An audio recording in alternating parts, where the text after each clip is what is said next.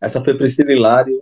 Obrigado, Jade. Espero que, o seu, que eu não derrube aí o seu podcast. Ai, que pesadelo.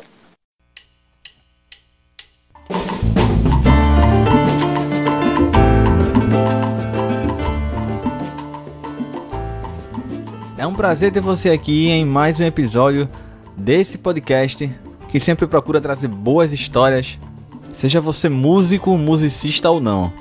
Eu sou Jade Tavares e nesse, que é o episódio de número 20, a gente vai bater um papo com a baterista e percussionista Priscila Hilário, ela que é de São Paulo, da cidade de Guarulhos, e pense numa conversa leve e descontraída. A Priscila ficou à vontade para falar o que pensa sobre música, sobre a vida e também compartilhar boas vivências com a gente. E nesse bate-papo, a nossa convidada falou um pouco sobre o início dela no instrumento, os cursos e formações que fez.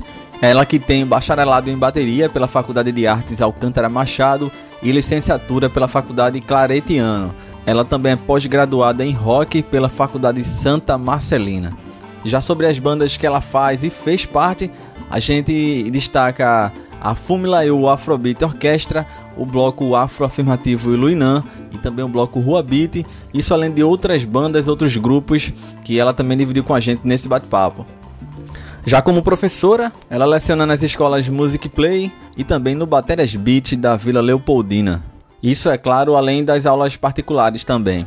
E também sobre as aulas a gente acabou conversando um pouco também sobre os desafios e também as dificuldades, tanto na questão das aulas como também das gravações, principalmente no momento de pandemia. E nessa conversa eu também perguntei para ela sobre as referências e estilos pelos quais ela transita. Ela que é muito ligada ao rock, à música brasileira de forma geral e também mais recentemente ao Afrobeat, coisa que você vai conferir nesse episódio aqui do Repercuta. E a gente também não poder deixar passar. Conversamos um pouco sobre sets, sobre é, a parte técnica da bateria, uh, como a Priscila gosta de usar, como é o estilo dela no play, nos shows, nessa rotina de musicista.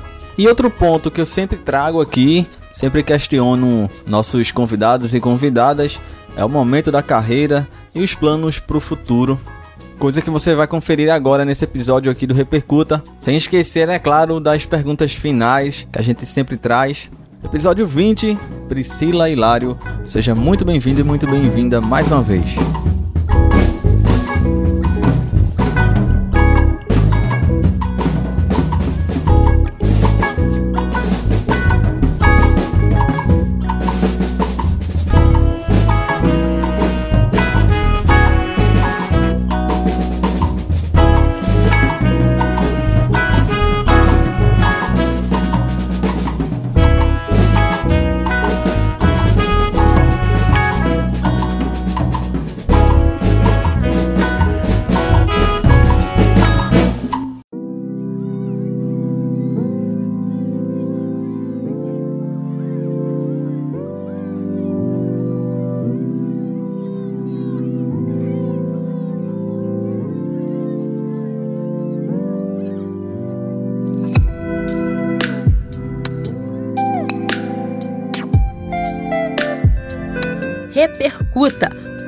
Podcast sobre bateria, música, arte e comportamento.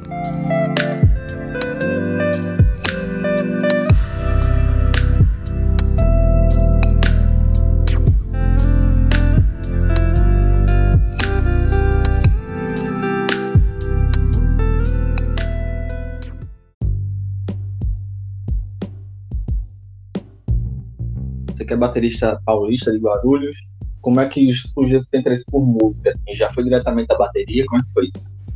Foi, eu comecei estudando já bateria com 14 anos, se não me engano.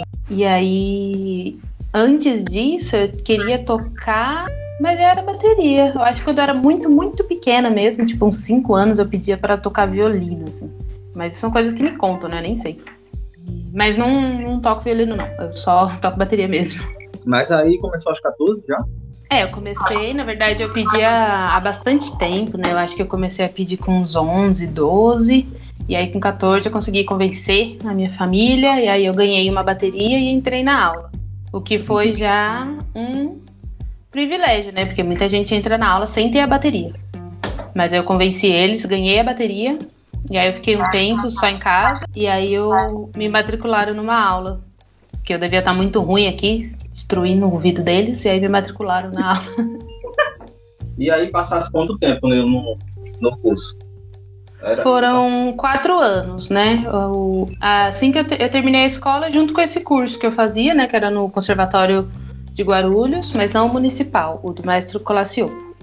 E aí eu terminei a escola e esse curso ao mesmo tempo.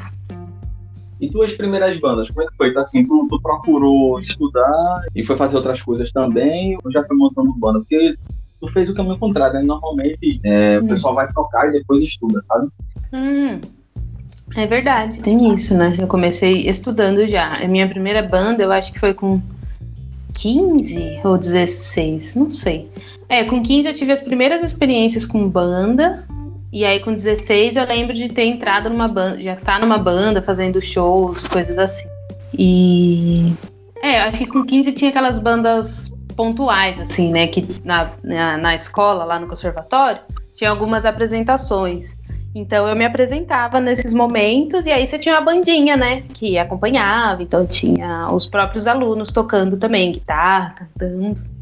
E eu toquei com essas pessoas com uns 15 anos. E aí com 16 eu entrei numa banda minha mesmo. E aí começamos a tocar em São Paulo, tocar nos bares, essas coisas. Entendi. Mas hoje tu tá com que idade? Hoje 29.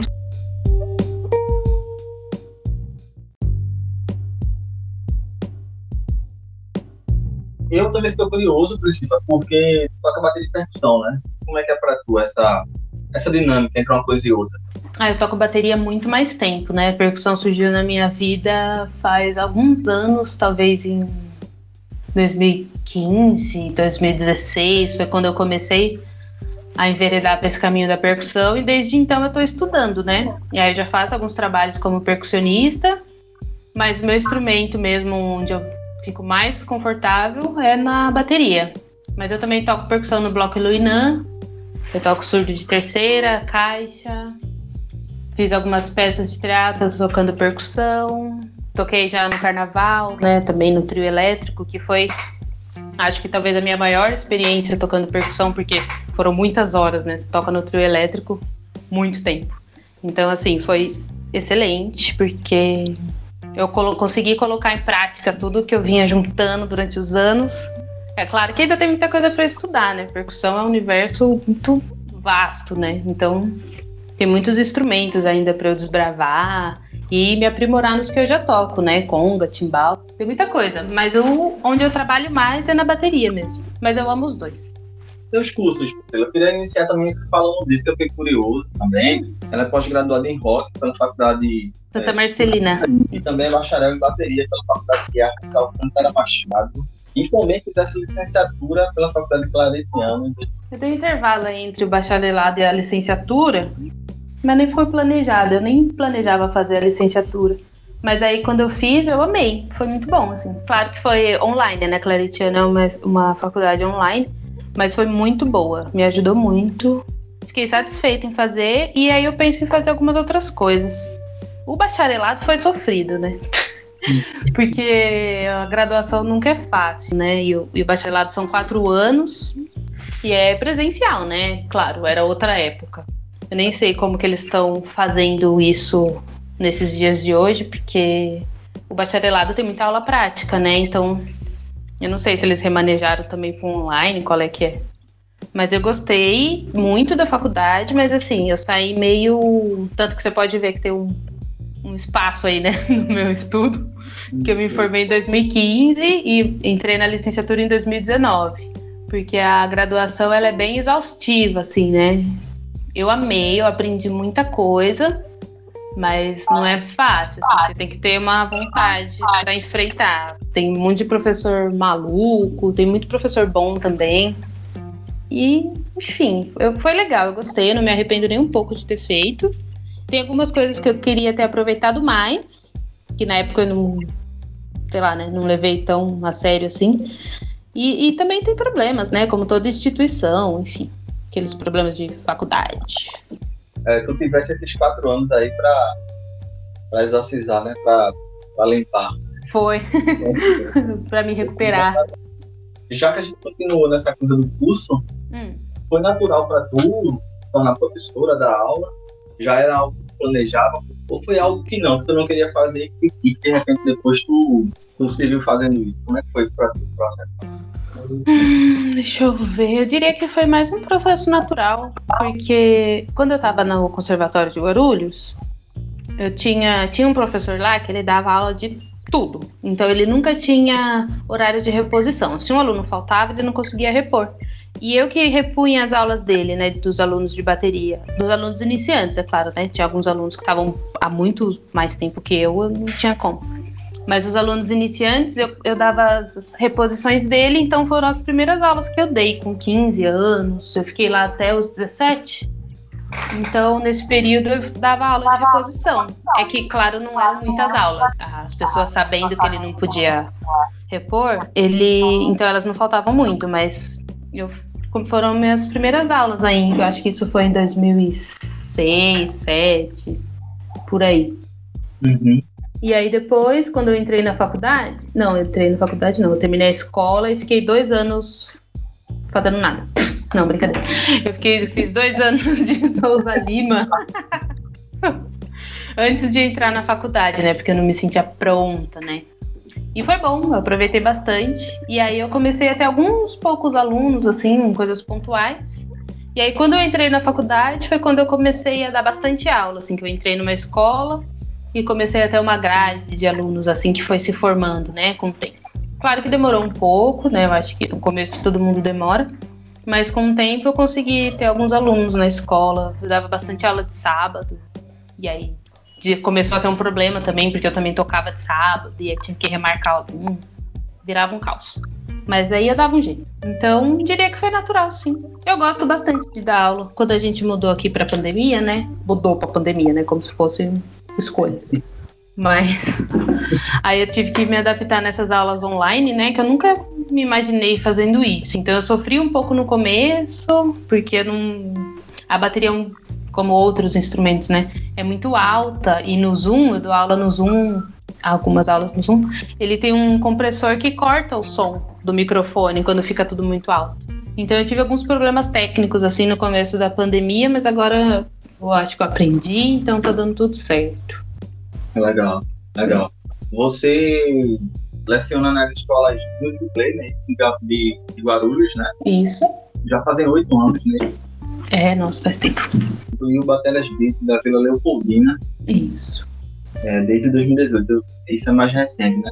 E aí, É. no caso, se reveta com as duas aulas online, né? Com as, com as duas escolas online. Isso, agora eu dou aula online nas duas escolas e particular também.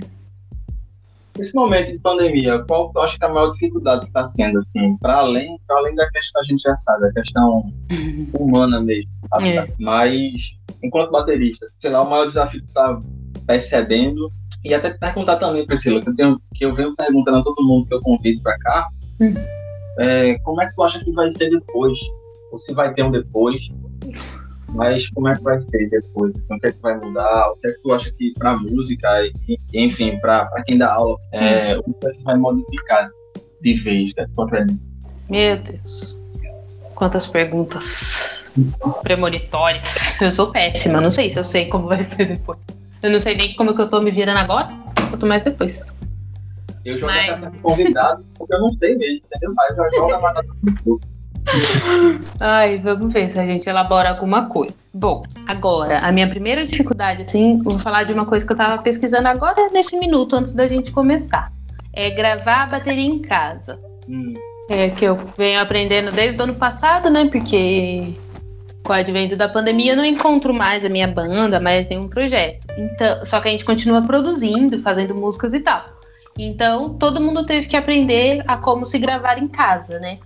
Então, a minha dificuldade é que eu não tenho interface, não tenho microfone e a minha sala de bateria aqui é uma sala comum, assim, de bloco, alvenaria, né? Então tem aquele som bem estraladão que fica feio, né, quando você grava. Então eu sempre que vou gravar, eu tenho que colocar bastante coisa na sala, assim, coloquei tapetes, né? Então agora a sala tá toda tapetada, que já dá uma ajudada. Aí quando eu vou gravar, eu coloco uns edredons assim, presos na parede, para ver se ajuda melhor o som. Aí acabei comprando aquelas espumas difusora para colar na parede, para ajudar, porque agora eu gravo em casa, né? E aí eu sempre tenho que pedir emprestado uma interface, microfone, para eu poder gravar. Ou então, se eu não consigo pedir emprestado, eu gravo no celular, que não, não, não fica excelente, mas também não fica muito ruim, dá para trabalhar. Aí dá uma tratada no som, no software. Agora eu tô usando um Zoom, um gravador Zoom, que é um gravador assim de mão, né? Portátil. E ele é bem legal, ele capta bem. Então, assim, tive que aprender essas coisas. Agora eu tô pesquisando para comprar uma interface de oito canais, pelo menos, né? Para eu poder microfonar minhas peças, aí eu tô nessa pesquisa, tentando aprender essas coisas. Mas enquanto eu não consigo tudo isso, porque são muitas coisas, né? Interface, um monte de mic, um monte de cabo, um pedestal, é coisa pra caramba. Quando você põe na, na ponta da caneta, dá bastante dinheiro. Mas enquanto isso, eu vou pedir emprestado. Eu tenho amigos que têm interface, pelo menos dois mix, já dá para fazer muita coisa, assim. E isso. também teve coisas que eu gravei com o celular e super rolou. Então a gente vai fazendo assim, se virando, né? Do jeito que dá.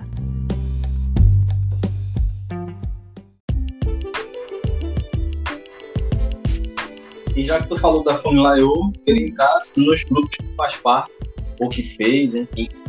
É, a Fórmula Eu, a Afrobeat Orquestra, que é a que eu mais parei para prestar atenção dos teus trabalhos quando eu fazia a pauta para cá. Uhum. Vi as lives, tudo. Ah, que legal. Que medo. E que medo também. Que legal e que medo, né? Porque tem umas coisas que a gente fez no começo da pandemia que a gente tava sofrendo para fazer, né? A gente começou essa coisa de gravar à distância, que dá um monte de perrengue, né? Bom, o Bloco Rabbit é um bloco de samba rock que começou no ano de 2019. Não tenho certeza. Mas é um bloco que em 2020 fez coisas online também, né? Não tem muito material assim, porque logo chegou a pandemia. A gente estava começando, fizemos algumas coisas e aí chegou a pandemia. Então deu uma desestruturada. Então eu não tenho tocado com o bloco Rua Beat, porém o bloco Rua Beat vai voltar agora com as oficinas a gente abriu inscrições para 40 pessoas que queriam tocar no bloco e vão começar as oficinas, né? Então, estamos produzindo essas aulas. Quer dizer, eu não tô, né? Os mestres de naipe que estão. e aí vai voltar o bloco Rua Beat, né? Então é um que estava um pouquinho mais parado, mas está voltando. Aí tem o Iluinã, que, que, é um bloco afroafirmativo, né? E não tocamos só no carnaval, o Iluinã existe o ano inteiro. E a gente tem feito alguns eventos também, né? De maneira bem reduzida, não é com o bloco todo, né? É só com a banda mesmo, porque o bloco tem 300 pessoas, eu acho.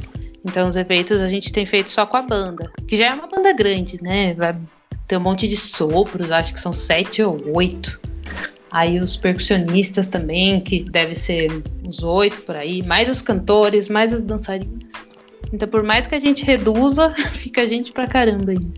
E a Fórmula Eu, eu queria que tu desse mais como é que tu entrou na banda. Vou até aqui descrever, porque eu curti pra caramba o grupo, enfim. é, Obrigada. Tanto na questão musical, como na questão que, tá pra, que, que ultrapassa a música também, e que dá pra gente citar um pouco melhor mais na frente. Mas é uma banda composta apenas por mulheres, toda por mulheres. Estela Negrini no saxofone alto, Ana Góes no saxofone tenor, Larissa Oliveira no trompete, Amiri Silveira no teclado, Bruna Duarte no baixo, Priscila Hilário, que vos fala, a bateria, Jasper na guitarra, né? Isso, o Jasper é um. Ele é não binário, né? Então nós somos uma banda formada por mulheres e pessoas não binárias. Afroju Rodrigues na percussão, Esther Araújo também na percussão, Rosa Couto na clave e voz, e Vanessa Soares, que também é produtora da banda, se não estiver errado, Priscila. Isso. E é dançarina também, é isso? Isso. Como é que a família EO entrou na tua vida? Como é que tu entrou nela? Como é que foi? Ai, gente, em 2019 a Larissa, a trompetista, me mandou uma mensagem no WhatsApp perguntando se eu queria entrar numa banda de Afrobeat. E aí eu topei. Agora, como a Larissa chegou em mim, não sei. Inclusive, Sim. eu vou perguntar isso pra ela depois. Mas aí elas, a Lara e a Estela foram chamando as pessoas, até que um dia a gente se encontrou. E antes da gente se encontrar, né? A gente foi trocando essa ideia no WhatsApp. E até que um dia a gente se encontrou na casa da Esté, que é uma das percussionistas. E começou esse projeto, né? A gente começou ensaiando na Casa do Mancha, na Vila Madalena, que infelizmente fechou por causa da, dos tempos que estamos vivendo, né? Mas o Mancha foi uma pessoa que ajudou muito a gente, que deixava a gente ensaiar, que não é fácil, né? Ter um lugar para 11 pessoas ensaiar, muita gente. Mas o Mancha foi imprescindível nessa primeira etapa da banda, porque conseguimos ensaiar, né? Sem ter um custo de um, de um estúdio, né? Que ficaria muito caro pra gente. E aí, desde 2019 também. Aí, 2020 chegou a pandemia, quando a gente começou a produzir à distância. E aí, agora a gente já tá mais esperta, assim, né? Em como é esse passo a passo de produzir à distância. No começo a gente sofreu bastante, deu um monte de BO. Hoje ainda, ainda dá BO, mas a gente consegue resolver mais fácil. Eu, eu vendo as lives, alguns vídeos de vocês, porra, é, parece que nasceram uma para as outras também, tá? Assim, tudo dá certo, sabe? Assim, musicalmente, esteticamente, estilos, porra, tá tudo, tá tudo ali. Ai, obrigada. Eu acho que a gente tá. É, a gente se esforça muito, né, para produzir de casa, é, dá um trabalhão da bexiga, dá um monte de coisa errada e gasta um tempo, né? Porque eu gravo aqui, aí tem que mandar, aí se tem alguma coisa, aí às vezes a gente se liga, né, para tentar resolver mais rápido, mas é um processo demorado, né? Agora a gente está produzindo umas jams de 30 minutos, então assim é bem trabalhoso. Mas a Fumilayo é uma banda grande, né? Então a gente tenta se dividir entre as pessoas da banda para cada um fazer uma coisa, né? E, e a gente conseguir dentro da própria banda produzir esse material. Então a gente grava, a gente edita, mixa, a gente faz os vídeos, faz a captação do vídeo, a edição do vídeo também é nossa.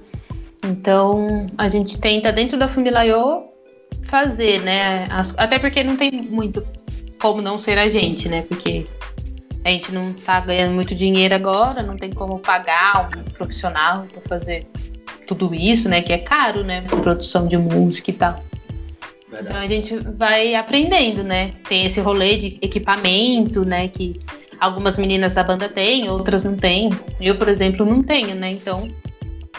E o, a bateria depende muito da sala que a gente tá, né? Não é que nem uma guitarra ou um baixo que você liga na interface e já fica lindo.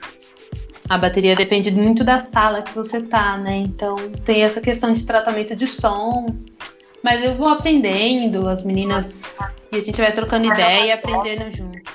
Mas a bateria, se ela não tiver numa sala um pouquinho, pelo menos, tratada, por melhor microfone que você esteja, o, te, esteja usando, a, o som fica uma loucura, né? Porque a, essa parede fria de bloco atrapalha muito o som, né? Fica muito reverberando, fica muito eco, né? E aí isso fica dá uma prejudicada no som. Então a dica é lotem suas salas de tapete, edredom, almofada, que aí isso aí vai dar uma ajudada nas coisas.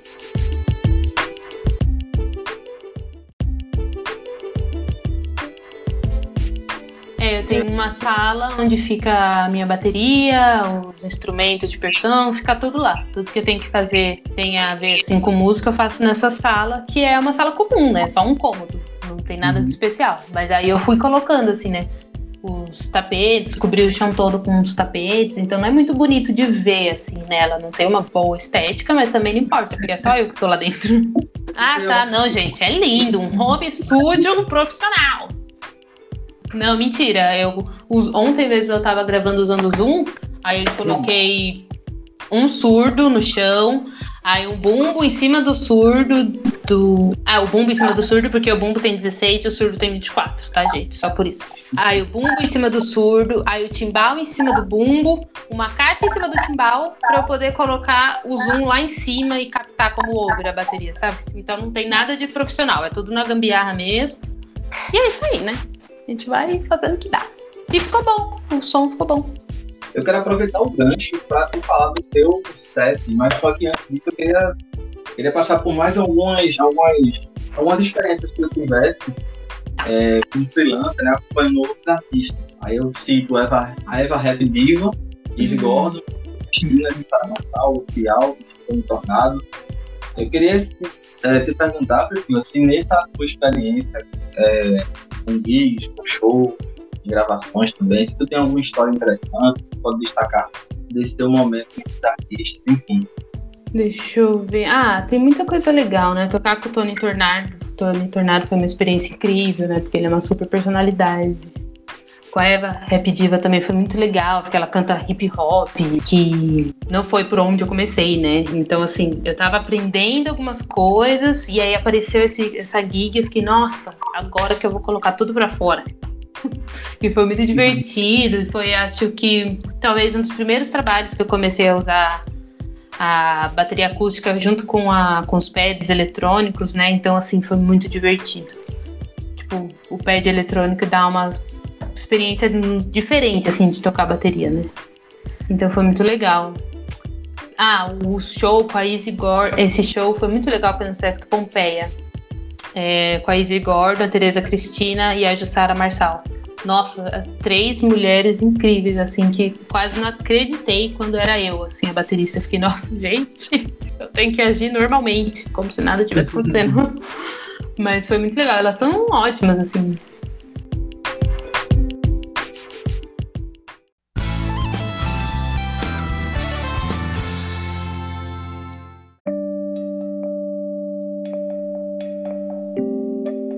Outra coisa que eu fiquei curioso também, que eu também já tive a oportunidade de participar, foram peças de teatro, e você já teve essa oportunidade também. Né? No meu caso, Priscila, foi com peça infantil, sabe? E foi, foi bem interessante, fazendo trilha sonora ao vivo e tal. Ah, que legal. É. Divide com a gente essa tua, essa tua experiência com as peças. Então, eu fiz a peça João e Maria, que era com público infantil, essa foi gravada, né? Então eu toquei vários instrumentos de percussão, né? Pandeiro, conga, efeito, sol, timbal, um monte de coisa. Mas foi gravada. Eu toquei também numa peça do Coletivo Negro, que eu acho que foi a minha preferida, que é era a junção de duas peças. A gente fez um, cinco dias de shows. Nossa, é muito linda.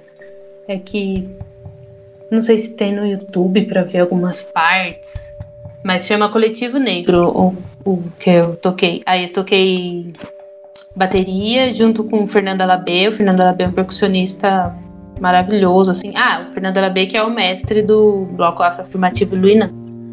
Então... Ah, é. Eu toquei nessa peça de teatro do Coletivo Negro, que era um show, né? Na verdade, um show de uma peça de teatro que juntou duas peças de teatro. Ah, é meio confuso. E aí foi aí que eu conheci o Fernando Alabê e a partir daí que eu entrei no Iluinã. Ah, que legal. Não lembrava disso. E essa peça é muito incrível, assim. Você passa uma mensagem forte. Tem o Flávio, que é o, o ator principal. Não, ele não é o principal. Mas ele é um ator incrível. Então, quem quiser conferir no YouTube, eu acho que tem. Coletivo Negro. É muito boa essa peça, gente. Priscila, sobre os teus estilos, os estilos que tu transita, tu fez uma pós-graduação em rock, né? Sim. Toca na banda Afrobeat. Hum? Enfim, já, já tocou pop, já tocou MPB. Yeah. O que é que tu curte tocar, o que tu não curte, se, se tem algo que tu, que tu não suporta tocar, ou algo que tu não tenha tocado ainda, mas que gostaria muito. Explica pra gente essa questão dos teus estilos, o teu estilo, na verdade. Então, eu comecei através do rock, né? Comecei tocando rock, fiquei muitos anos na minha adolescência, né? Até entrar na faculdade foi por onde eu comecei. Então eu amo rock até hoje, mas a partir do momento que entrei na faculdade, eu tive contato com várias, vários outros gêneros, né? O que para mim foi excelente, abriu um, um universo gigantesco. Então eu passei a conhecer muito mais de música brasileira, jazz, que mesmo eu não, não sendo um dos meus estilos preferidos, jazz, eu acho que eu aprendi muita coisa de jazz que eu uso sempre, assim, inclusive no Afrobeat, né, eu uso muito, porque o Afrobeat veio dessa, dessa mistura do jazz e do high life, o Afrobeat saiu daí. Então, ainda bem que eu fiz a faculdade para aprender isso, porque senão eu ia estar tá lascada. Então, mesmo sem querer, eu, isso acabou resolvendo para mim em 2019, né, quando me chamaram para tocar nessa banda de Afrobeat, foi ótimo.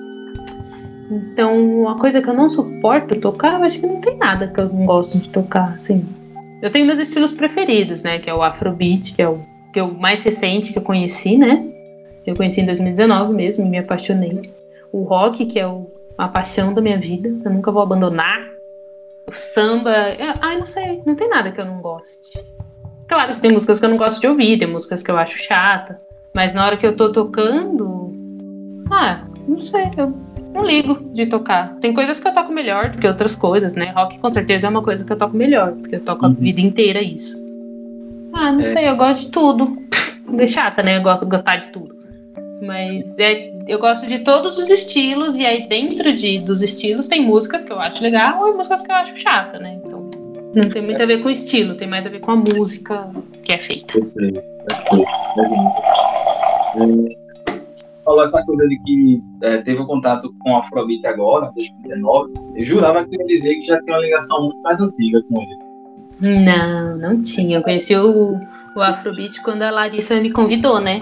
E aí eu fui pesquisar, descobri o Tony Allen, eu fiquei, nossa, cara, que perfeito. O Tony Allen faleceu, né? Uma pena. Quase consegui falar com ele, mas não consegui. Não cheguei a. Mas eu conheci a maneira dele tocar e foi incrível, assim. Aí eu mergulhei nesse universo do Afrobeat, que eu tô mergulhada até hoje. E todo dia eu escuto algum disco do Tony Allen, porque. Ou de outro, outra, outro grupo, né? Outro artista porque é muito rico, né? E o Afrobeat tem muito isso do jazz, que era uma coisa que eu nunca me interessei em aprender, mas quando eu entrei na faculdade eu fui obrigada a aprender por causa da grade curricular da faculdade, né? E eu sei que hoje isso me ajudou, porque o Afrobeat tem muito de jazz, né? Então, mesmo eu não sabendo lá em 2011, quando eu entrei na faculdade, eu tava me preparando para esse momento. Ai, que lindo! Tu falou que por pouco não, não falou com o Tony Allen, como foi a situação? Foi isso mesmo? É, porque quando começou a pandemia, a Fumilayo começou a fazer umas entrevistas, né, com as personalidades, e o Tony Allen ia ser um dos entrevistados. Só que aí eu mandei mensagem para ele e aí passou dois dias e ele morreu. Ai, meu Deus, pesado. Entrevistamos a Sandra Isidore, o Carlos Moore e o próximo ia ser o Tony Allen, só que não deu.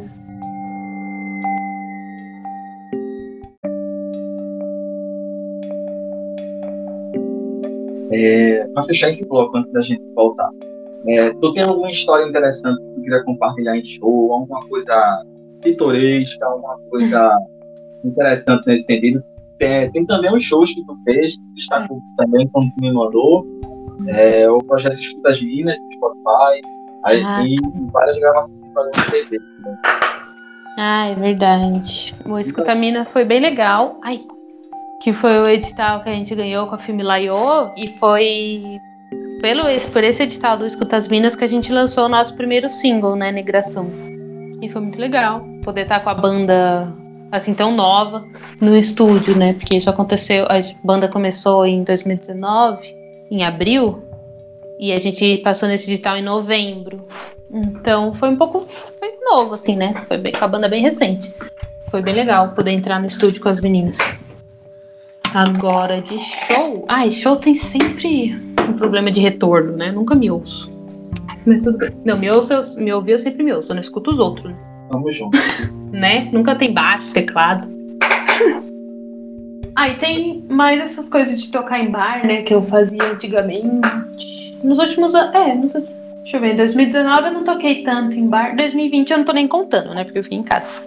Mas 2019 eu nunca toquei tanto em bar, assim, toquei alguns shows só.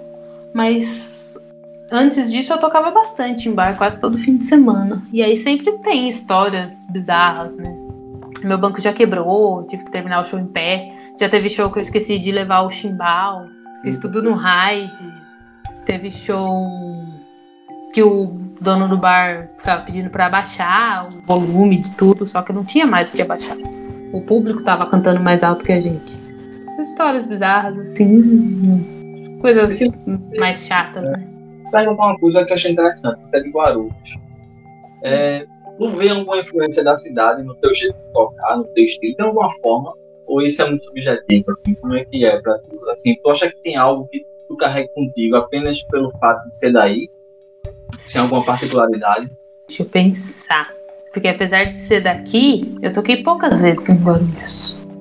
Eu toquei sempre, sempre não, né? Mas muito mais em São Paulo do que em Guarulhos. Mas eu fazia aula e faço aula em Guarulhos, né? Meu professor é daqui também. Se você quiser englobar o estado todo, entendeu? Ah, o estado todo, eu acho que sim, né? Sim, sempre influencia, influencia. Mas é que como eu tô aqui, eu não sei qual que é essa influência. Talvez É, se eu mudar de estado, eu vou ver mais isso, né? Essa diferença. Porque eu viajei para Salvador em, sei lá, quando que foi também. Acho que foi no começo de 2020, antes da pandemia.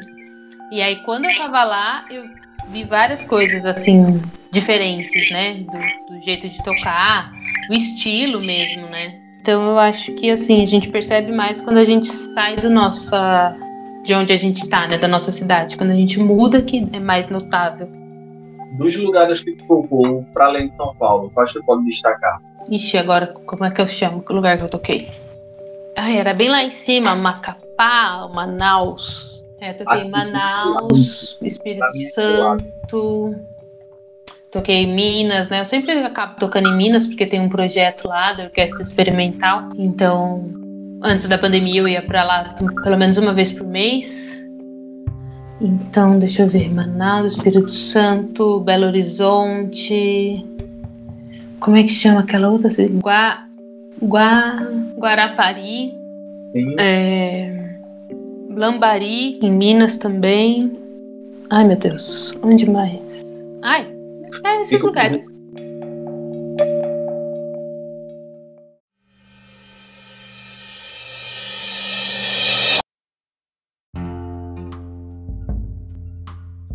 Então, o meu set, bom, que depende, né? Quando eu tô tocando na rua, eu levo a minha bateria pequenininha, que é uma Ludwig, que é aquela do Ixi, esqueci agora, Breakbeats, que é, tem um, ela é pequena, né? O bombo de 16, aí um tom de 10, surdo de 14 e a caixa. Então ela é bem pequena, é fácil de carregar, a madeira dela é leve, mas mesmo com a não sendo assim uma madeira muito requintada, o som dela é ótimo.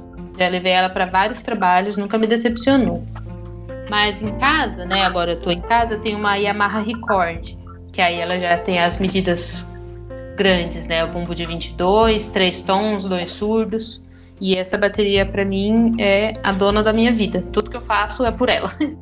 então agora que eu tô em casa, eu uso ela muito mais, né? Então é nela que eu gravo. Porque essa bateria eu não tiro de casa, né? Porque ela é muito pesada, muito cara e dá trabalho de carregar. Que é- Então não é muito prática, assim, né? A Ludwig, que é menorzinha, é bem mais fácil de levar. Eu consigo carregar sozinha, né? As quatro peças. Então, mas eu gosto muito da Yamaha, que tem uma madeira bem densa, um som bem grave, assim, que é um som que eu gosto. E aí a caixa eu uso uma Black Panther da Mapex. Ah, esqueci o modelo agora. Mas ela é um pouco mais baixinha, ela não é 5x5, sabe? Ela é um pouco menor. Não vou saber a medida dela agora, mas não, não é piccolo, mas também não é a, aquela altura mais tradicional, assim, de 5 e tal. Mas é muito. Ela tem aquela. Ela é uma pele que tem a fibra por cima, assim, ela é de nylon, né? Que tem um- uma fibra por cima, ela é bem legal. E aí eu gosto de- dessa. Bom, da minha bateria Yamaha, né? Eu toco no que tiver. A minha primeira bateria era um lixo, que vinha com os pratos, sabe? Vinha com tudo, aqueles pratos que amassa. Mas eu amava, porque foi nela que eu aprendi tudo, né? Então eu não gosto de reclamar de equipamento. Mas eu amo a minha Yamaha e, eu- e agora que eu tô em casa, eu uso ela, ela todo dia, né? Então ela tá sendo bem aproveitada agora. Porque antes, quando eu saía muito, eu nem tocava nela, né? Eu tocava só na Ludwig. Pratos e baquetas, né? Eu gosto do paste. Qualquer prato paste pra mim, nossa, é. Hum... Ai, não sei nem falar. Mas eu comprei o paste 2002, eu consegui, juntei dinheiro um tempão, pesquisei muito, até que chegou o dia que eu consegui comprar dois pastes 2002, um de 16 e um de 18. E assim, é o prato mais lindo que eu já ouvi. Então, o peixe de 16 eu levo para qualquer trabalho, seja para tocar em bar, Sesc, seja para tocar rock, afrobeat, reggae, pop, é o prato que eu sempre levo, é o peixe 2002 de 16 polegadas. Porque ele tem um som assim que, tipo, se eu não ouço ele durante algum show, eu já fico chateada. Mas tem outros, né? O meu, o meu chimbal é um Sabian AX e ele é lindo. Um som maravilhoso. Eu também tenho um chimbal Anatolian, que é de 15 polegadas, ele tem um som bem brilhante. É muito bonito. Agora eu quero um chimbal mais pesado, assim, sabe? Com som mais sujo, de 15 polegadas, mas tem que ter calma, né? Às vezes eu entro na onda de prato e aí eu não paro mais. Mas eu gosto de prato. Eu uso dois timbais, né? No Afrobeat as músicas são longas, muito longas. E aí eu gosto de ter dois timbais para poder ir brincando com esses timbres, né? E também porque eu posso usar uma uma máquina de chimbal remota, sabe? Que fica um chimbal do lado direito com o pedal Sim. do lado esquerdo. Nossa, que isso é meu sonho desde que eu era adolescente, porque eu era metaleira, né? E aí metaleiro usa dois chimbal, que usa uma bateria grandona. E aí eu queria muito esse essa essa máquina de chimbal remota. E aí eu comprei ano passado, se não me engano, em 2019. Nossa, e aí para mim foi tipo, caraca, realizei um sonho, mano, usar dois chimbais. Foi muito bom. Na verdade, eu já tinha usado dois timbais, só que eu tinha, tinha colocado uma máquina normal, assim, do lado direito, né? Então não, não dava para controlar com o pé. Mas aí eu deixava ele fechado do lado direito também fazia vez. Mas agora com a máquina de timbal remota tá perfeito, assim, tipo, nossa. É, eu deixo ela numa regulagem, né? Ela vem com. Ela é bem dura, na verdade. Bem mais pesada que uma máquina de timbal normal que ela tem uma haste assim, né, que vai do lado direito até o, o lado esquerdo. E aí ela tem um botãozinho ali para você regular se quer mais pesado ou mais leve. Eu deixo ela na mais leve, que ainda é um pouquinho pesadinha, mas funciona. É porque a minha também não é uma máquina remota assim super chique, né? De todas as que tinhas, eu peguei a mais barata, só que super funciona, ela é boa, robusta. Então, assim, talvez tenha algumas que sejam mais, sei lá, mais ah, não sei, mais chique, que não tem essa diferença de peso, né? Mas a minha tem, mas eu não ligo não, tá ótimo. E baquetas? Baquetas, eu gosto de, eu tenho muita baqueta Vic Furt aqui, mas que eu comprei na promoção e agora elas estão acabando e eu não sei que eu vou, qual será o meu próximo passo, porque a Vic Furt tá muito cara. Aí, sei, tem que pesquisar. Porque essas Vic First eu comprei há muitos anos atrás, quando eu viajei para os Estados Unidos. E aí lá eu consegui comprar bastante baqueta. E foram elas que eu fiquei usando até agora. Aí agora que elas estão acabando. Aí eu não comprei mais, né? Não comprei mais baqueta. Eu, lembro que eu só usei uma vez na minha vida, exatamente por causa do preço. Não. é. Aí, tipo, agora que elas estão acabando, eu vou ter que pensar o que, que eu vou fazer, porque eu não vou pagar 150 reais numa baqueta, não. É, né? Aí. aí Nunca mais. Tem... É, então, se você tiver uma baqueta para me, pra me indicar, eu aceito indicações, porque eu tô meio por fora desse, desse mercado. Eu sei que tem as Promarks, mas que são caríssimas também. É. Aí, sei lá. Tem aquela segunda linha da Vic Furt, né? A nova, que eu usava oh, há muitos anos atrás. Isso. Por exemplo, eu ia comprar, hum. aí eu queria, digamos, sei lá, essa segunda linha aí, essa nova. Hum. Aí tinha mais outros pares mais baratos lá de, de outras marcas, essas marcas mais simples. Aí o que eu fazia? Eu pegava três pares da nova e pegava mais uns cinco da outra para ver se, se segurava a onda, entendeu? Uhum, entendi. Deixa eu aproveitar o gancho. Tu quer, tu quer incluir mais, mais alguma coisa com relação ao teu set? Porque eu já tenho outra pergunta aqui que tu me deu um gancho. Ah, eu uso a DTX, né? A bateria eletrônica da Yamaha que é um módulo assim, né, de 12 pads. Então eu uso em alguns shows, não em todos. Com a Fimila eu já usei, no Iluinan eu uso. Então assim, dependendo do trabalho, eu gosto de usar a DTX, pede, né, esse um som mais eletrônico. E aí, eu não sou expert na DTX não, mas eu tô aprendendo algumas coisas para incluir ela no meu set mais fixamente. E ela é bem legal, dá várias várias é legal ela para disparar, como é que chama? Looping, né? Aí é, ela é bem boa. E aí tem, tem a facilidade de ter muitos timbres, né? É que tem algumas limitações, mas talvez sejam até limitações minhas, né? Nem do instrumento. Eu preciso me empenhar mais pra usar DTX. Mas é que agora eu tô aprendendo a gravar, aí eu me perdi nisso.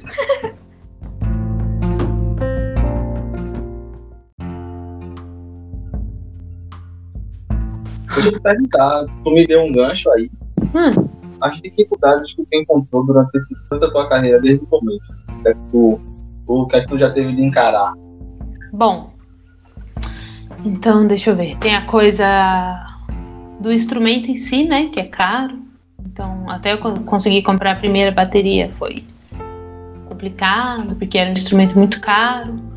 E a minha família não tinha, assim, né? Dinheiro sobrando para comprar as coisas. Então, tive que insistir muito e convencer até que tudo bem. E aí, desde então, tem esse problema, né? Fiquei juntando dinheiro para ir melhorando meus pratos. Até que em 2018 eu consegui comprar os Pace de 2002, mas até eu chegar aí eu tive vários pratos de latão, né? E tudo bem. Eu toquei neles, foi ótimo.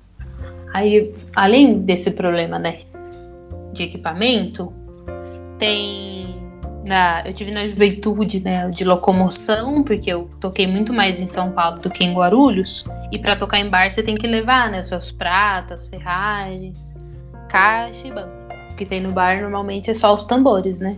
E eu não dirigia, então eu tinha que sair de Guarulhos de ônibus, pegar ônibus, metrô, um táxi para conseguir chegar no bar para tocar, né? E aí, isso assim, se você for calcular, eu mais pagava do que recebia, né? Mas tudo bem, valeu a experiência. Mas não. Tipo, acho que foi importante, né? Aprendi muita coisa tocando em bar, minhas primeiras experiências, tá tudo certo. Mas não é uma coisa que dá pra fazer pra sempre, né? Porque eu nem sei se eu aguento mais carregar minhas ferragens dentro de um ônibus. E deixa eu ver. Além de ter o problema che- chegar num lugar, né? Dizer que vai tocar bateria. o técnico de som, tipo, ah, mas você é mulher. Aí você fica tipo, ai, nossa, parabéns. Você é muito atento. Então tem questões assim, mas enfim. Já tive muito problema com, com entrar fazer teste pra banda, sabe? Quando você tá no, vai fazer o teste pra uma banda, e aí chega lá os caras não prestam atenção no que você tá tocando, porque, enfim, você é menina e eles já sabem que eles não querem você. Ao invés de falar pra você só ir embora, eles ficam com. Ah, um negócio de tipo, ah, então vai, toca aí, vamos ver se você vai tocar mesmo. Mesmo que a gente saiba que você não vai, que a gente não vai te chamar, porque você é mulher e a gente quer um cara tocando bateria. É, tipo, então, mano, só coloca lá no anúncio, menos mulher, sei lá. Porque é muito desgastante ter que sair de Guarulhos e ir até São Paulo, carregando o prato pra você ir, ir num teste que tudo bem, você pode não passar. Só que eles têm que te ver tocando, né? Mas se ele, você já sabe que eles não, vai, não vão te chamar por causa disso, é muito chato, né? Tipo, ai, mano, poupe meu tempo, meu trabalho, por favor. Mas, tipo, ah, ou então, assim, quando eu termino. Eu tinha uma banda cover de, de Purple, né? Uma banda tributo, era muito legal. Gostaria muito que essa banda voltasse depois da pandemia, porque é muito divertido tocar de Purple. E ah, quando fui- às vezes você vai tocar em bar, né? Tipo Blackmore, Manifesto, aí tem aqueles roqueiros, né? De antigamente, que são tudo chato, meu Deus. Aí falo, ai, mas você é menino e tá tocando de Purple, velho. Ai, moço, por que? E daí que você tem a ver com isso? Não sou nem da sua banda. Se mexe na sua vida. Mas, ah, coisa besta, assim, sabe? Que, tipo, é ruim, mas eu tento. Ah, sei lá, nem ligo. Pelo que eu tô percebendo, que eu acho que é uma vantagem pra tu, tu lida com bom humor, né? As coisas você consegue passar por cima. Ah, agora, né? Agora que já passou. Na hora que acontece, não, às vezes não é assim, né? Depois de um tempo você. Ah, é é melhor. Enfim, é que isso só vem com o tempo, né? Você tem que acontecer e na hora que você tá passando não é legal, não é divertido. Mas depois que, que já passou, é, você não tem outra opção, a não ser levar isso com bom humor, né? Porque eu não vou ficar me martirizando com o que outras pessoas acham, né? Tipo, né? Foda-se. Mas é claro que eu preferia não passar, né? Não ter que levar isso com bom humor. Mas não tem outra escolha, né? Ou eu levo com bom humor, ou eu vou ficar presa dentro de casa sem tocar. E eu não quero isso. Ah, é chato, né? Eu não quero que aconteça, né? Se acontecer, eu tento levar da melhor forma, né? Priscila, tu falou sobre sair de casa, pegar longas distâncias para levar prato, carregar peso, essa coisa toda que a gente já sabe, essa coisa da rotina, da nossa rotina, né? Nesse sentido de tocar, e não só para tocar, mas para tudo. Como é que tu cuida da saúde, assim, preparo físico e psicológico também? Eu não faço nada. Ou não faz nada? Eu já até fiz algum tempo, assim, de academia, mas eu vou uns meses e paro de ir. Sei lá, eu não sou muito disciplinada para ir pra academia. E. É, enfim, não sei. Eu, eu. Agora eu tô melhorando um pouco. Mas eu tinha um negócio assim que eu, o tempo todo eu tinha que estar tá tocando bateria. Então, ao invés de quando eu ia pra academia, eu pensava, nossa, mas eu devia estar tá tocando bateria. Quando eu vou fazer qualquer coisa, é isso que vem na minha mente, assim, e não tem nada a ver, né? Eu posso fazer várias coisas. Tudo tem um tempo para acontecer, né? Eu não preciso ficar 24 horas por dia tocando bateria. Eu posso aprender outras coisas. Mas eu tinha muito isso de tocar bateria o tempo todo. E isso acaba me privando de aprender outras coisas, né? Então, agora principalmente durante a pandemia, não, porque eu não tô fazendo nada mesmo. Assim. Eu não tenho disciplina para fazer as coisas em casa. Eu até tento, aí tem semana que eu consigo, semana que eu não consigo. Mas eu vou. É, eu vou tentando, assim, fazer alguma coisa em casa. Mas eu, uhum. sei lá, não tenho muita paciência, não. Eu faço mais. Eu sou mais disciplinada para sair de casa e fazer o exercício, né? Mas como agora a gente não pode sair, então não tô fazendo. Mas não sigam o meu exemplo, gente. Se exercitem, tá? É importante. Até porque, né, a gente tá com um instrumento. É que agora eu também não tô carregando instrumento, né? Mas na hora que voltar, assim, se eu tiver que carregar meu equipamento, meu Deus do céu, não quero nem ver a luta que vai ser. Talvez eu, eu, eu deva voltar pra academia, pensando bem, porque eu preciso me preparar, né, pra esse dia. Tem isso, sim. né? Às vezes a gente para no estacionamento e tem que descer o equipamento lá longe. E agora sim, eu dirijo, né? Então normalmente eu vou trabalhar de carro, o que já facilita muita coisa. Antigamente, né, até os 23, 24, eu fazia tudo de ônibus, né? Eu carregava as ferragens, tudo no ônibus. Se eu tiver que fazer isso hoje, eu acho que eu não consigo. Tipo, levantar uma mala com ferragem, prato e caixa e banco, assim, para colocar no ônibus. Eu não sei se eu consigo fazer isso agora. Eu fazia na minha juventude, né? Que era. Só queria, só pensava em tocar, né? Não tinha dor nas costas e era tudo. É. Você jovem era assim também, chamava de olha, Jade, tem um show pra fazer ali. Não sei onde ali, pra chegar lá de 4 da manhã, tem que carregar tudo só. Eu via vantagem nisso, sabe? É. Mas o jovem é assim, né? Não é? é.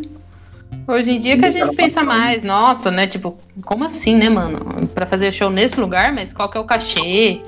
Eu, enfim, várias perguntas, né? Vai rolar ensaio, como é que é? Mas quando você é jovem, você chamar para te tocar em qualquer buraco, você vai. Nossa, eu fui tocar em cada lugar duvidoso, assim. Ainda, é, tipo, dando mau trabalho, porque tinha que sair daqui, carregar um monte de peso para chegar para tocar num bar que tinha duas pessoas, assim, uma bateria velha caindo aos pedaços. Isso, Mas isso. Eu, eu achava o máximo. Pra mim, Aí, era ponto alto da minha semana, tipo, eu amava. Achei legal que tu falou sobre não, assim, sobre aprender outras coisas além da bateria, que é uma coisa que eu vivo conversando com amigos e também trouxe isso para cá para o Repercuta, até já citei isso em outros episódios, essa questão que a gente é baterista, a gente é saxofonista, música, enfim, mas a gente é muito mais que isso, né? Então, hum. às vezes, até o que a gente mais curte fazer acaba tendo a possibilidade de até alienar a gente também, né? Ficar só naquela coisa bem interessante que tu falou, de fazer outras coisas, aprender outras coisas também, sabe? Achei massa. É, já entendi que eu não tenho muito paciência, assim, para aprender alguma coisa que não seja musical, sabe? Então, assim, a academia não é uma coisa que me conquista muito. Quando eu tô na vibes, eu até vou e faço, mas não é uma coisa que, tipo, nossa, amo fazer. Só que de uns tempos pra cá, faz um bom tempo, na verdade, pra cá, que eu venho sentindo que, tipo, eu não quero falar só tocar a bateria, porque é muita coisa já, né? Mas assim, a gente tem que se diversificar, né? Ter referências de várias coisas. E eu passei muito tempo da minha juventude só, não só, mas muito focada em bateria, né? Eu fazia isso o dia inteiro. Quando eu era adolescente, que eu podia tocar o dia inteiro, eu tocava o dia inteiro. Que para mim foi muito bom, eu aprendi muitas coisas.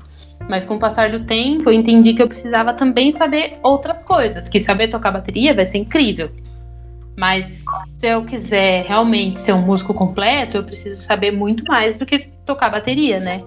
Então eu preciso saber mexer em software, em microfone, interface. Eu aprendi outros instrumentos, eu aprendi a cantar. E isso tudo me beneficia quando eu tô trabalhando, tocando bateria, né? E, então, assim, é uma mistura de conhecimentos, né? Eu fiquei muito tempo fechada ali na bateria, o que foi bom, eu aprendi muita coisa, mas também é preciso separar um tempo para você poder ap aprender outras coisas, outras coisas que você goste, né? Não precisa ser também de uma maneira assim, nossa, eu vou aprender isso, porque aí isso vai fazer eu ser profissional, sei lá, de edição de vídeo. Mas hoje em dia eu gosto de fazer várias outras coisas que não é tocar bateria, né? Então eu gosto de editar vídeo, eu gosto de cantar, eu gosto de, de gravar, não necessariamente gravar eu tocando, né? Eu gosto de gravar outras pessoas tocando para eu editar. Então eu aprendi várias outras coisas e continuo aprendendo várias outras coisas que eu uso na minha carreira, né? Tocando, seja lá fazendo o que for. Então assim, é bom diversificar os seus conhecimentos, né? Quanto mais informação você tem, melhor você fica, né? Então, é, às vezes é, você fica se culpando, tipo, ai, ah, estou fazendo isso aqui, mas devia estar tocando bateria. Mas você está melhorando também no seu instrumento quando você aprende outras coisas, né? Exatamente. Tendo um, um ouvido musical, um, um olhar artístico, assim, para as coisas, né? E não, nem sempre é a bateria que vai te trazer isso. Repercuta. Vou falar em carreira, Priscila. Como é que tu avalia o teu momento agora? Quais teus planos para frente? Para que daqui para frente? O que é que tu, o que é que passa na tua cabeça nesse momento? Ah, eu não sei como eu avalio a minha carreira, não sou boa de avaliação.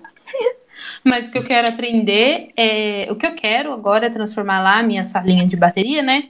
Num lugar que eu possa fazer as minhas gravações, as minhas produções bem bonitinha. Só que aí para isso eu preciso dar uma elaborada melhor lá, né? Então eu quero ter o meu equipamento para poder fazer minhas gravações, né? Em casa. E aí eu quero produzir minhas músicas, produzir as coisas da minha banda, da Fumilayu ou de outros projetos. E das minhas músicas solo, né? Quero fazer tudo isso. Mas não sei dizer onde é que eu tô na minha carreira. Não sei. Minha vida é um caos. Tu compõe também? Sim, é que eu não. Ah, sei lá. Mas eu componho pra mim só. É só minha. Só pra mim. Egoísta. É, eu sou. Eu não, eu não sei.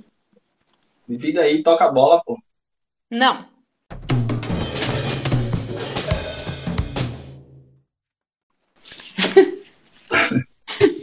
sobre, sobre distribuição de música, como é que tu consome música? Tu é.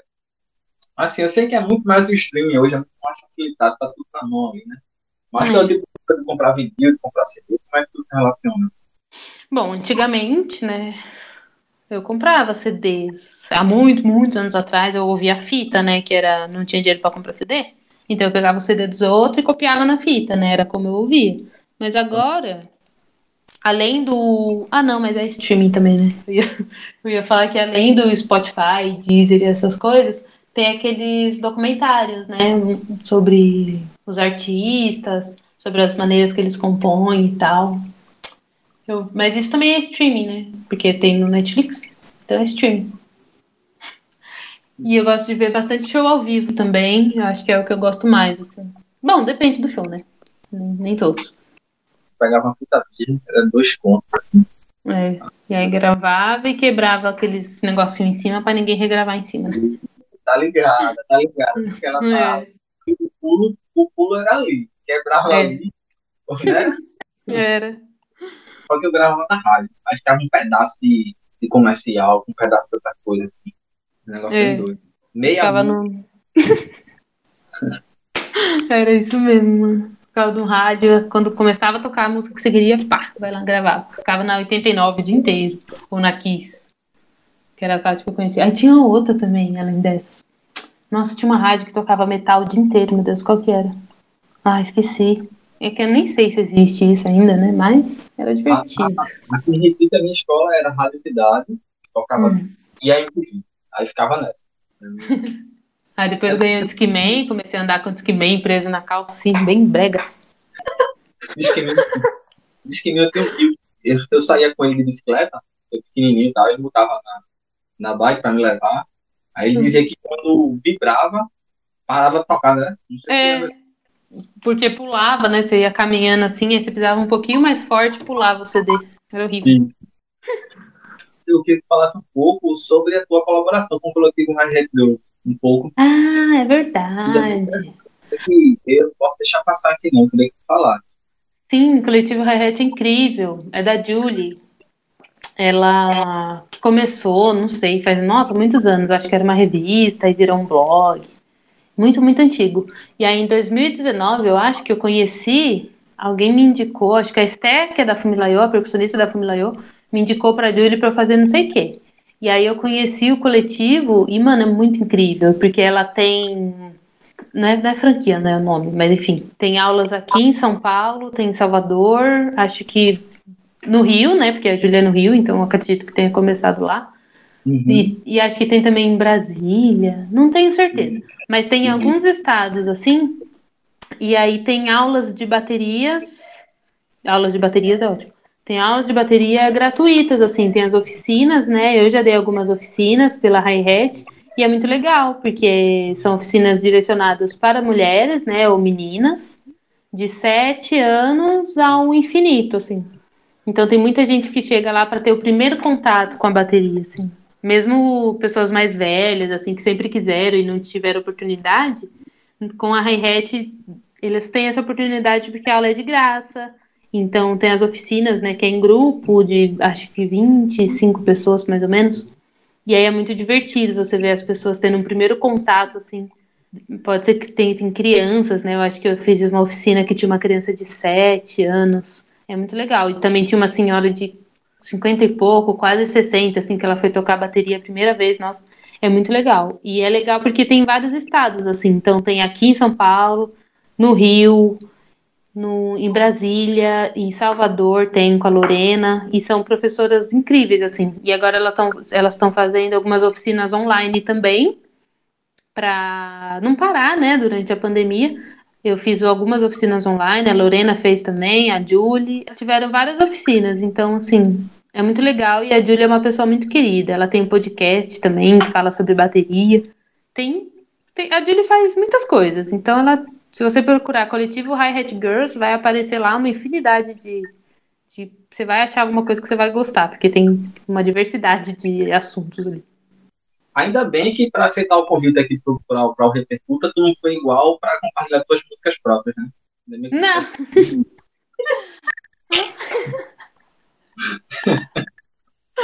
Ai, eu não tô pronta ainda, gente. Mas vai rolar. Daqui Tá uns certo. 20 anos, daqui uns 20 anos. Tá, tá, porra. Enquanto isso, vocês vão vendo na Fumilayô. Ah, Fumilayô é que não são músicas só minhas, né? Mas é- Uhum. é- são minhas músicas também. É que não é só eu. É que as que são só eu, eu não quero que ninguém veja. Olha, eu te agradecer por ter aceitado o convite. E a gente tá chegando numa parte final que eu faço com todo mundo aqui. Que eu acho que também é uma forma, eu, eu, eu fiquei pensando aqui, eu acho que vai ser a forma de tu expor o que tu gosta de citar bandas, que tu gosta de metal também e tal. Que é meio que o bate-bola final. Eu vou fazer um monte Tá. de perguntas aqui. Ai, meu Deus, que nervoso. vai respondendo. Eu digo que é a hora de tirar polêmica, sabe? É a hora de tirar polêmica de tu, assim, pra ganhar meu like, meu view. Vai ser agora. Vai, vamos Não, não é- chegar nesse like agora.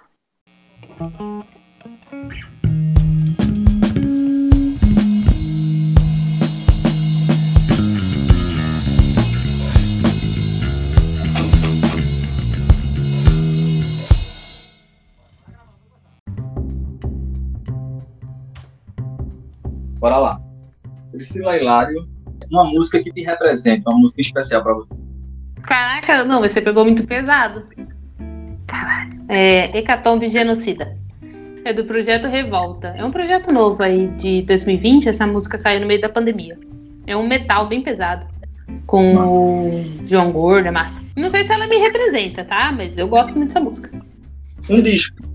Ai, meu Deus, ele é importante, mas eu não lembro o nome dele agora. É do Tony Allen com o Gorilas. Não, não é do. É do Tony Allen com o Flea e com o. É com o moço do Gorilas, é que eu não tô lembrando o nome do disco. É com. Tá. Acho que é o vocalista do Gorillaz e é o do Blur também, né? Damon Albarn.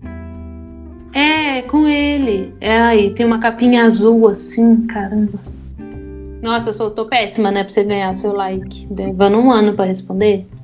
Não, tá, tá ótimo. Ah, é Rocket Juice the Moon. Caramba, um ano pra lembrar.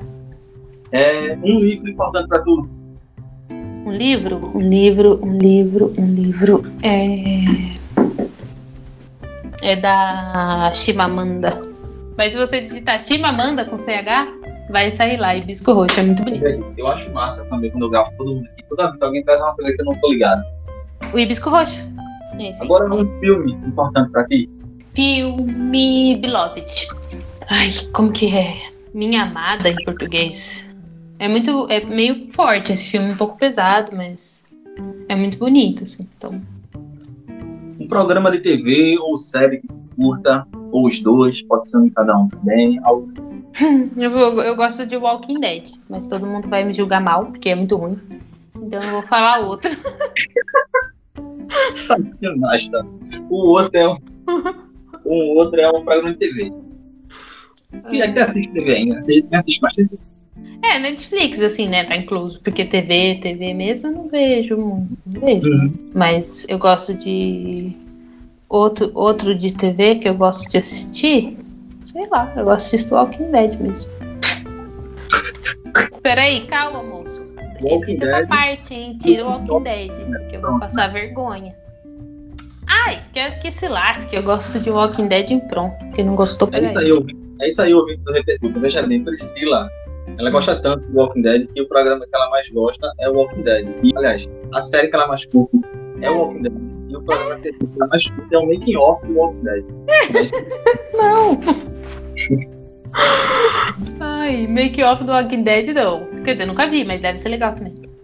Olha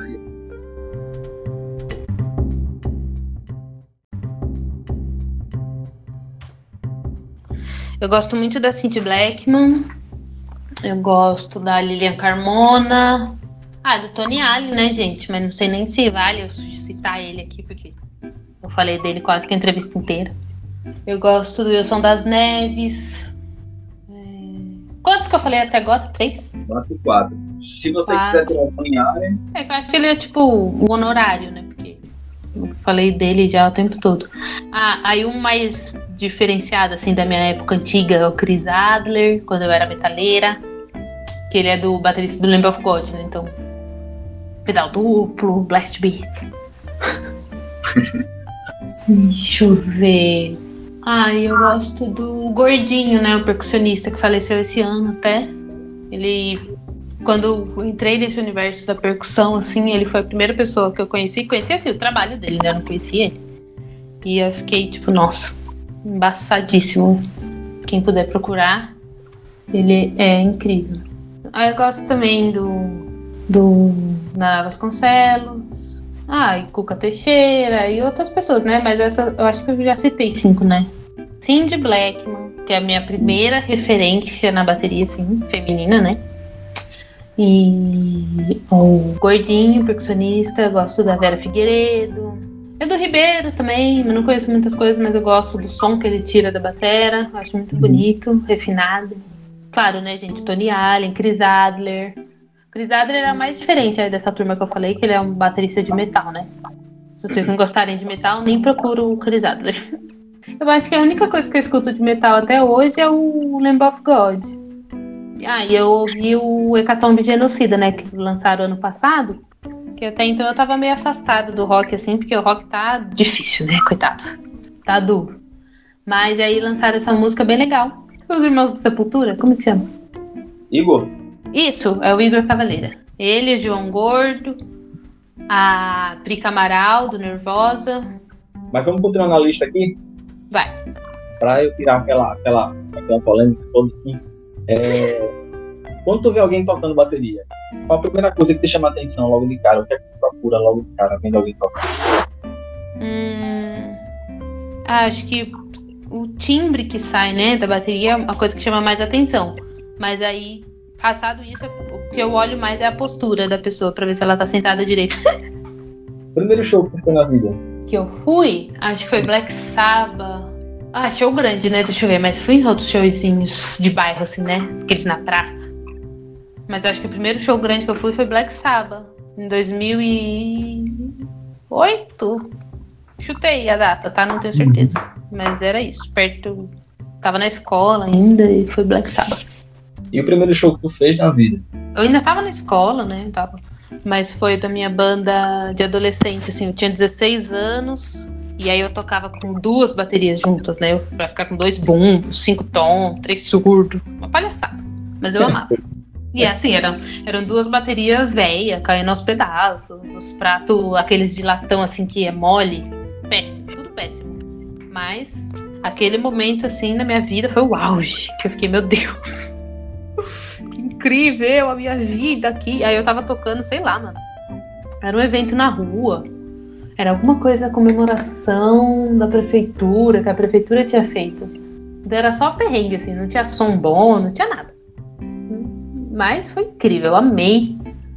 E para quem tem 16 anos, né, meu filho? Tô tocando já é divertidíssimo, né? Não importa. Eu nem, nem recebi cachê, não recebi nada. Sei que eu me matei para chegar lá com as duas baterias, toquei e foi ótimo. Isso foi 2007, sei lá. Legal. É, um momento de realização na tua carreira até agora, um momento que seja muito especial. Foi quando eu toquei no Auditório Ibirapuera com a minha banda Fumilaiô. Só que a gente tocou no último dia que o Brasil estava aberto. E aí fechou. Foi pra pandemia. É, então foi assim, um show que a gente tava todo mundo muito ansioso, né, para fazer, porque tocar no palco Ibirapuera era um sonho, assim, a Fumilaiô conseguiu. E aí a gente tinha a projeção, tava um showzaço, assim. Só que aí com esse, tava começando o negócio do corona, né? Então o show foi meio man, porque não teve. Muita gente desistiu de ir, né? A gente não sabia muito como era o corona ainda, né? Tava naquela coisa de fecha, não fecha, é perigoso, não é? Então foi um show muito incrível, que eu amo esse show, mas ao mesmo tempo com essa carga de tipo, meu Deus, vai todo mundo morrer. Um erro e um, e um acerto até agora, qual tu faria diferente na carreira e algo que tu fez que foi um grande acerto na tua avaliação? Ah, talvez o erro seja que eu nunca sei, eu nunca sei precificar o meu trabalho, né? Ou então, assim, eu esqueço, sempre esqueço se eu tenho cachê para receber ou não. Então, é uma coisa que eu não controlo muito, sabe? Mas é errado, né? Você tem que ter o controle da sua vida. Mas eu sou meio tipo Deixa a vida me levar, a vida leva eu. E aí nessa que eu tomo vários calotes. E às vezes não é nem por maldade, né? Todo mundo esquece, eu esqueço. Enfim, mas é uma coisa que você tem que saber gerir a sua carreira, né? Eu não sou boa em gestão de carreira. eu gosto mais de tocar mesmo, e é essas coisas que envolvem gerir a carreira, eu sou um pouco caída, mas eu vou melhorar. Um grande acerto. Vou fazer faculdade? Boa, boa. Uma música que tu gravou, se eu pudesse escolher essa música, sou eu na bateria. Ela me descreve. Puxa vida, não tem nenhuma, assim. Eu gosto muito da Negração, né? O single da Fumilayô. Eu gosto da música como um todo, assim, né? A composição toda. Não só a bateria. Mas se eu fosse pegar a bateria isolada dessa música, não sei se ela me descreveria. Talvez tenha outra. Tem Revivência da Tami, que a gente ainda não lançou. Essa daí talvez esteja mais pra ah, não lançou, mas tem no YouTube. Então, se entrar no YouTube da Fumilayo, vocês vão ouvir. É Revivência, chama. E essa aí tem uma bateria, assim, que eu talvez reconheça mais. Ah, não é que eu não goste de negação, é que foi um outro processo. E Pri, hum. é, queria que tu deixasse qual que é o conselho que tu dá para quem está começando a tocar agora, quem está se interessando por música e por bateria buscar referências. É, seja tocando bateria, né? Mas assim, não só estudar muito, porque isso é o mínimo né, que a gente faz, estudar bastante, que é o essencial, mas também buscar artistas que vocês gostem, não só de bateria, assim, mas bandas, é, cantores, instrumentistas, produtores, ter bastante referência, ouvir bastante músicas diferentes para vocês saberem que vocês gostam e que não gostam. Que eu acho que isso é bem importante também. Então, além do seu estudo, né, técnico de bateria, ter bastante referência musical em geral, né, não só de bateria, mas envolvendo todo o campo musical. Priscila, queria te agradecer mais uma vez, de verdade, por ter aceitado o convite, tá? Eu queria deixar esse espaço aqui para outro recado, para deixar teus contatos, para quem quer ter aula online, enfim. Só te agradecer por ter aceitado demais esse episódio aqui do Repercuta Podcast. Ah, muito obrigada, Jade. Eu que agradeço por você ter me chamado, para a gente trocar essa ideia. Se alguém quiser seguir meu Instagram, é pri.hilário. E aí pode me seguir lá no Instagram, porque é onde eu mais estou online mesmo. Eu sou um pouco viciada, eu fico lá o dia inteiro. Então, se você me chamar na DM, eu vou ver. Quem quiser. Aí lá vai ter outros contatos, né? Das minhas bandas, do, do Rabbit, do Luinan. Aí nos meus destaques tem alguns trabalhos que eu fiz com a minha banda de bar, tem com, com o tributo do Deep Purple, tem várias coisas nos destaques. E os meus stories é coisa aleatória do meu dia a dia, normalmente é só porcaria mesmo. Mas o feed tá mais. o feed tá mais profissional. ah, é porque o story some mesmo, né? Então a gente posta um monte de lixo. É. E eu é. fico meio naquela noia, sabe? De ser assim, ô porra de algoritmo, tu quer que eu consuma, né? Tu quer que eu vire, assim, eu fique presente aqui nessa porra dessa plataforma, né? dessa é. rede. Tá bom, então eu vou jogar tudo que eu tenho aqui, eu vou jogar, toma aqui, ó. tá aí meu perfil, traça.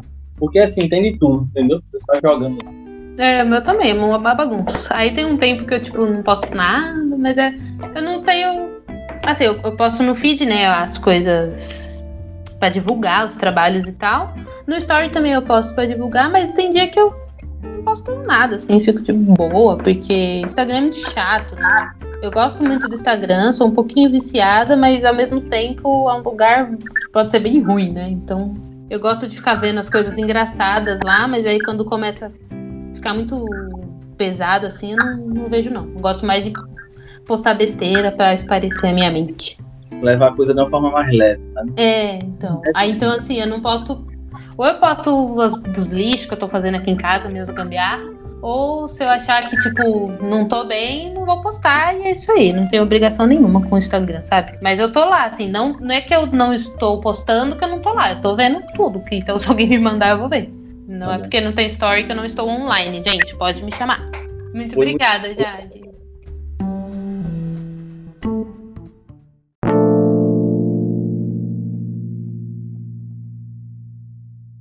E fica o convite para vir aqui para o Nordeste tocar. Ai, eu quero. Ai, quando tudo melhorar, quando tudo passar, eu quero fazer uma turnê no Brasil inteiro.